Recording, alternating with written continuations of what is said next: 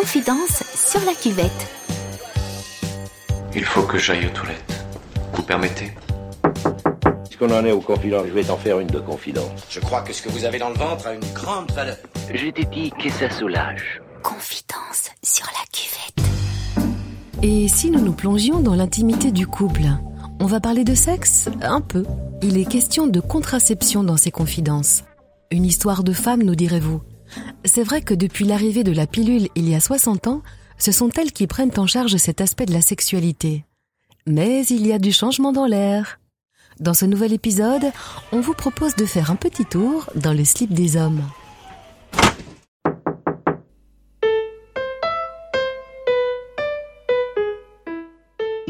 Je m'appelle Dimitri, j'ai 50 ans et j'ai été vasectomisé.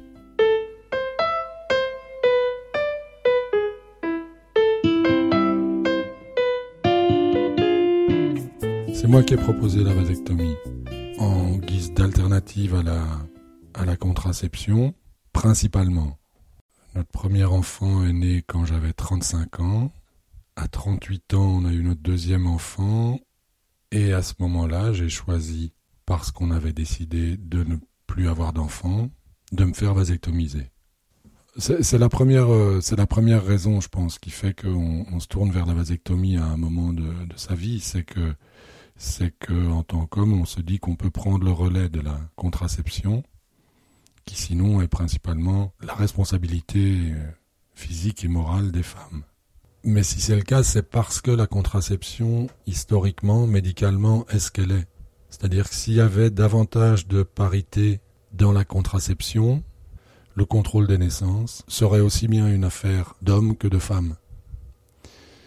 Et je pense que, par exemple, alors que la pilule a des effets secondaires euh, qui peuvent être de inquiétants à graves, voire catastrophiques, à plus ou moins long terme, la vasectomie n'en a aucun. La particularité, c'est qu'effectivement, on parle d'alternative à la contraception, alors qu'en réalité, c'est une stérilisation. Et donc, pour moi, il y avait au-delà de la de l'aspect contraceptif, il y avait aussi le fait de décider euh, qu'on avait deux enfants et que ni nous ensemble, ni moi seul, si jamais on se séparait, on aurait d'autres enfants.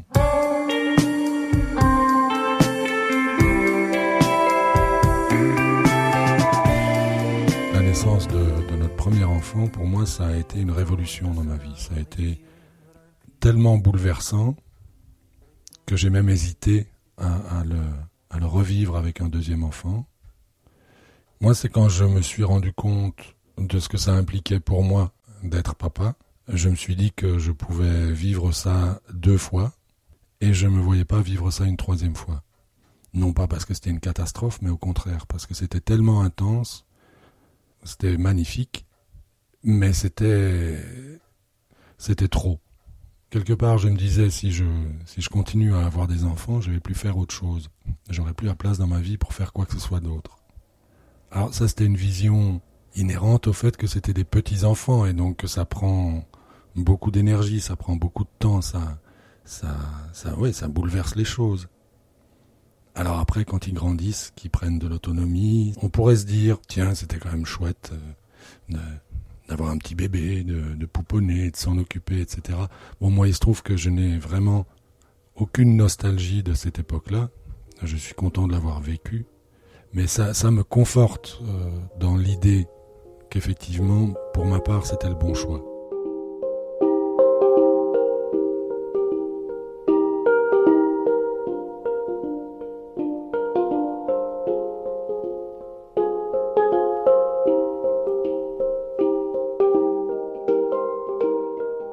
Alors moi, j'ai pas eu peur du tout, ni d'avoir mal, ni euh, d'être euh, abîmé dans mon un sacré appareil reproducteur, euh, ni quoi que ce soit en fait. C'était quelque chose qui faisait déjà partie de ma vie euh, d'une manière un peu particulière, c'est-à-dire que mon père, après ma naissance, moi je suis le troisième enfant, et puis mon frère, après la naissance de son deuxième enfant, s'était déjà fait vasectomiser avant moi.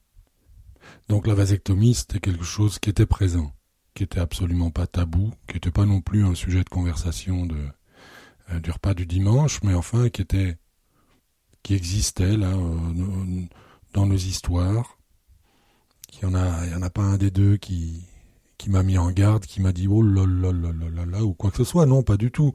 Il s'était tellement détendu avec ça.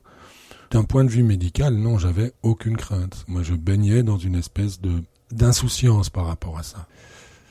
Je le savais par l'expérience de mon père, qui lui a tout juste pu me dire que il n'en avait absolument aucun souvenir et que c'était juste, euh, c'était quoi l'expression?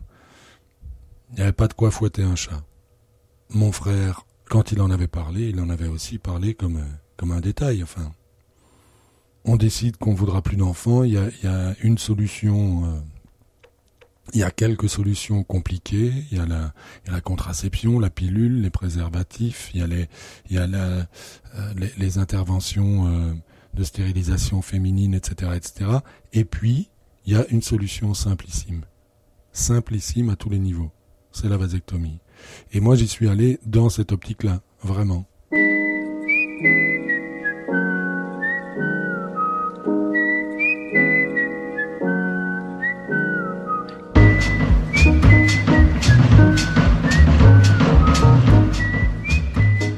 Je suis allé voir un gynécologue obstétricien. Et au cours de l'entretien, il m'a d'abord expliqué en quoi consistait l'opération. Et ensuite, il m'a posé des questions pour essayer d'évaluer ma motivation, pour comprendre le contexte dans lequel je me trouvais. S'il y a le moindre doute chez l'homme par rapport au fait de mettre fin à cette fonction chez lui, alors il y a un risque éventuellement qui peut se traduire par, euh, par une impuissance, mais qui est forcément d'origine psychologique. Confidence sur la cuvette. Moi, d'un point de vue purement sexuel, mécanique, la vasectomie n'a rien changé du tout, ni au niveau de l'érection, ni au niveau des sensations, ni au niveau de l'éjaculation. Et c'est logique finalement, parce que ce à quoi on touche, c'est juste un petit canal par lequel les spermatozoïdes rejoignent l'éjaculat. Ce qui veut dire que j'ai quatre pinces en titane dans la culotte. C'est étonnant ça. Hein. et d'ailleurs, je m'étais posé une question si les testicules continuent à produire des spermatozoïdes, où est-ce qu'ils vont? Alléluia, j'ai trouvé une réponse. Mais ça demande un, un effort de, de considérer que le corps absorbe ces spermatozoïdes. Donc ça reste un mystère pour moi. Je sais toujours pas comment il fait. Mais on n'a pas les testicules qui gonflent. Ça, c'est pas, ça, y a pas de problème. On peut continuer à faire du vélo. Pas le lendemain de l'opération, mais on peut quelques jours plus tard.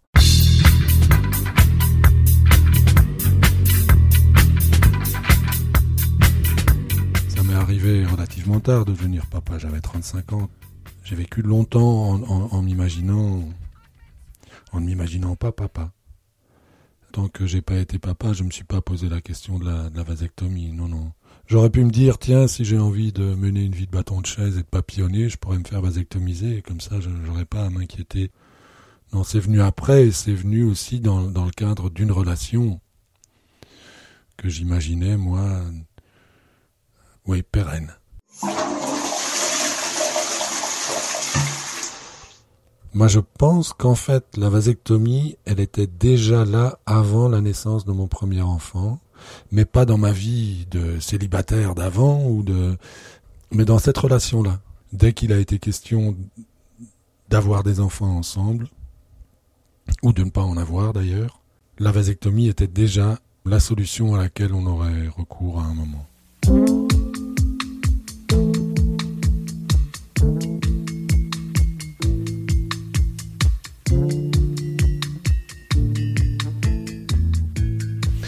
Pas du tout imaginé qu'on se séparerait. Je l'avais envisagé théoriquement quand, euh, quand j'ai été à l'entretien avec le, médecin, ou quand il m'avait dit si jamais vous vous séparez de votre compagne actuelle et que vous rencontrez une autre femme qui veut des enfants, qu'est-ce qui se passe à ce moment-là? Et je lui dis à ce moment-là, moi je, je, je serai un homme stérile et je lui impose ça. Ma responsabilité à ce moment-là, c'est de, le, dire clairement dès, la rencontre. Ça, c'est comme ça que je l'envisageais théoriquement. Et puis le cas s'est présenté. Effectivement, c'est quelques années après la naissance de, de notre deuxième enfant, on s'est séparés. Je suis resté seul pendant à peu près cinq ans. La question ne s'est donc pas posée du tout. Et puis j'ai rencontré une femme qui n'avait pas d'enfant et qui n'en voulait a, priori pas, qui avait 36 ans quand on s'est rencontrés, et donc qui était quand même à un moment de sa vie où la question pouvait encore se poser. Et donc a priori tout était pour le mieux. Elle ne voulait pas d'enfant, moi je pouvais pas en avoir, enfin on était fait pour s'entendre.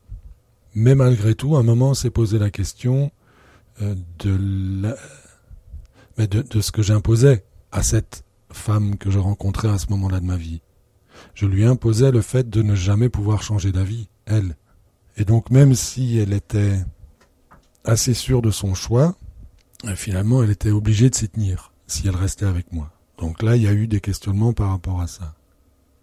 Mais c'est vrai, c'est là qu'il y a ces deux notions de faire un choix en, en, toute bonne foi, mais pas en toute connaissance de cause. Parce qu'effectivement, le, on peut se projeter honnêtement dans, dans, l'éventualité d'une séparation au moment où on choisit de se faire vasectomiser, mais c'est tout ce qu'on peut faire, on peut être honnête, mais on ne peut pas savoir. J'aurais pu le regretter, c'est évident que j'aurais pu. Bon, il se trouve que c'est pas le cas.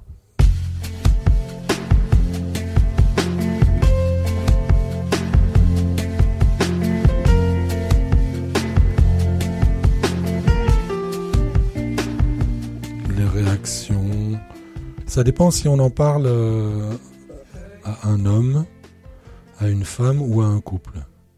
Et ce qui est arrivé quelquefois, et ça c'est marrant, c'est de là dans une discussion avec, des gens, avec un couple. Et à un moment, oui, ça, ça m'est arrivé plusieurs fois. C'est un moment, on en parle. Enfin, je sais pas pourquoi on en parle. Voilà. Et là, on voit quelque chose qui brille dans l'œil de la femme et quelque chose qui s'éteint dans l'œil de l'homme. C'est charmant, ça, comme moment. Une ou deux fois des réactions d'hommes qui étaient radicalement euh, contre, pour des raisons de masculinité. Là, clairement. C'était quoi? Mais enfin, mais pas question. Mais honnêtement, c'est rare. Ce qui fait que la, la vasectomie pourrait se pratiquer de plus en plus, c'est le bouche à oreille. Pour un homme, il n'y a rien de plus rassurant que d'être face à un homme qui a une expérience sans aucun accroc, sans aucun problème, et qui peut le convaincre que, en tout cas, pour lui, ça s'est très bien passé. Je pense que comme ça touche à quelque chose de très intime, un discours médical ne suffira pas à rassurer un homme de, de faire ce choix-là. C'est aussi lié au fait qu'on n'a pas du tout l'habitude en tant qu'homme d'aller voir un gynécologue tous les deux mois ou tous les mois ou tous les six mois. Et donc on n'a pas l'habitude de se pencher de la même manière sur notre appareil reproducteur que les femmes. C'est, comme si ça restait un objet un petit peu, sacré et intouchable. Et ça c'est un, problème par rapport au, au fait d'envisager simplement la question de la vasectomie comme une question débarrassée de tous ces symboles. Tu seras viril, mon kid, je ne veux voir aucune larme glisser sur cette gueule héroïque et ce corps tout sculpté pour atteindre des sommets fantastiques que seule une rêverie pourrait surpasser. Tu seras viril. Oui, je peux comprendre que ça fasse peur, que les hommes aient peur. Alors d'une part qu'on vienne toucher à leur appareil reproducteur euh, parce que c'est une zone euh, sensible, d'accord, mais je pense que au-delà de ça, c'est surtout culturellement que euh, c'est touche pas à mes couilles parce que je suis le mâle dominant. On accorde beaucoup trop d'importance au sexe de l'homme dans la dans nos représentations culturelles aussi la virilité qui passe par le sexe en érection par la la lance par le glaive par les tous ces symboles euh, phalliques de nos représentations guerrières ou pseudo-guerrières, enfin, sont quand même, pour moi, beaucoup trop présentes dans notre, dans notre psyché d'homme, d'homme mâle.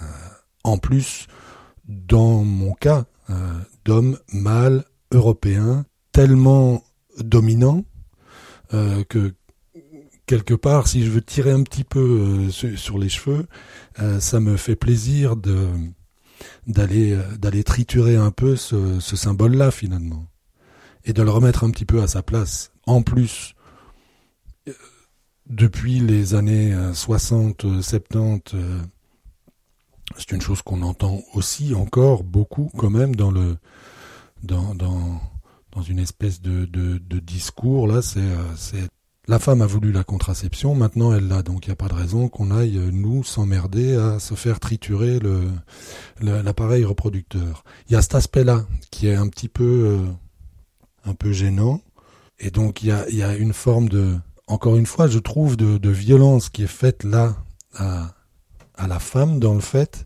de lui imposer de rester sur ses acquis.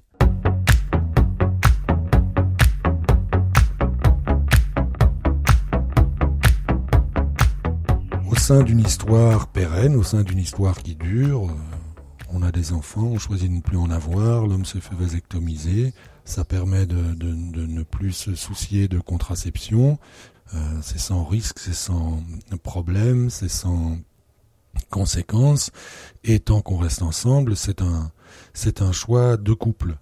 Vu l'évolution de, de, de nos sociétés à nous, j'ai quand même l'impression que la, la notion de couple et de famille d'ailleurs est, en évolution constante. C'est intéressant aussi de penser la vasectomie comme un choix plus individuel qu'un choix de couple.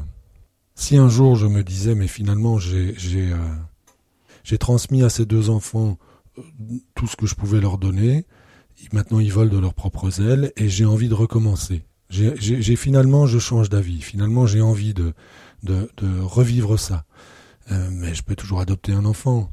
Euh, je peux toujours euh, prendre sous mon aile un, un, gamin qui habite dans le quartier et, et avec qui je, je, je, peux développer une relation qui fait que je serai, je sais pas, son, son tuteur, son mentor, son, sa figure paternelle, que sais-je. Il y a tellement d'autres possibilités pour transmettre quelque chose. Si on a l'impression d'en avoir envie, d'en avoir besoin, et quelque part, je pense que, même d'un point de vue démographique, ça serait pas totalement idiot de considérer aussi l'urgence de peut-être promouvoir ou de, réfléchir à, des alternatives à la reproduction sexuée, biologique, et de questionner justement ces liens du sang. Quelque part, je peux pas m'empêcher de considérer que le fait de mettre fin à à mes capacités reproductives, c'est aussi une forme de, je sais pas, de peut-être de, de modestie en tant que créature, quoi. Ouais, j'ai quand même un petit peu envie de dire, euh, messieurs, détendez-vous. Euh, n'ayez pas peur, détendez-vous et euh, enfin, nous ne sommes quand même que des hommes. Faut pas trop faire les malins avec ça, je trouve. Faire sa part, prendre le relais de la contraception dans le couple, c'est la motivation de Dimitri et des 11 000 hommes qui ont fait le choix de la vasectomie en Belgique en 2018. Avec le préservatif, c'est le seul moyen de contraception masculine reconnu aujourd'hui, alors que les femmes peuvent avoir recours à une dizaine de solutions. Le sexe des hommes serait-il une zone intouchable? En tout cas, pendant que la science avance à petits pas, c'est la masculinité qui peu à peu fait débat. Merci à Nicolas, Shadia, May, Emmanuel et Vincent, les tipeurs du mois de novembre. Si vous souhaitez vous aussi soutenir les productions de la cuvette, rendez-vous sur notre page Tipeee, Facebook et notre compte Instagram. On se retrouve le mois prochain. En attendant, sortez couverts et gardez l'esprit ouvert. C'est assez agréable de se parler l'impression que de se parler sans se voir, ça, ça évite de, trop s'inquiéter.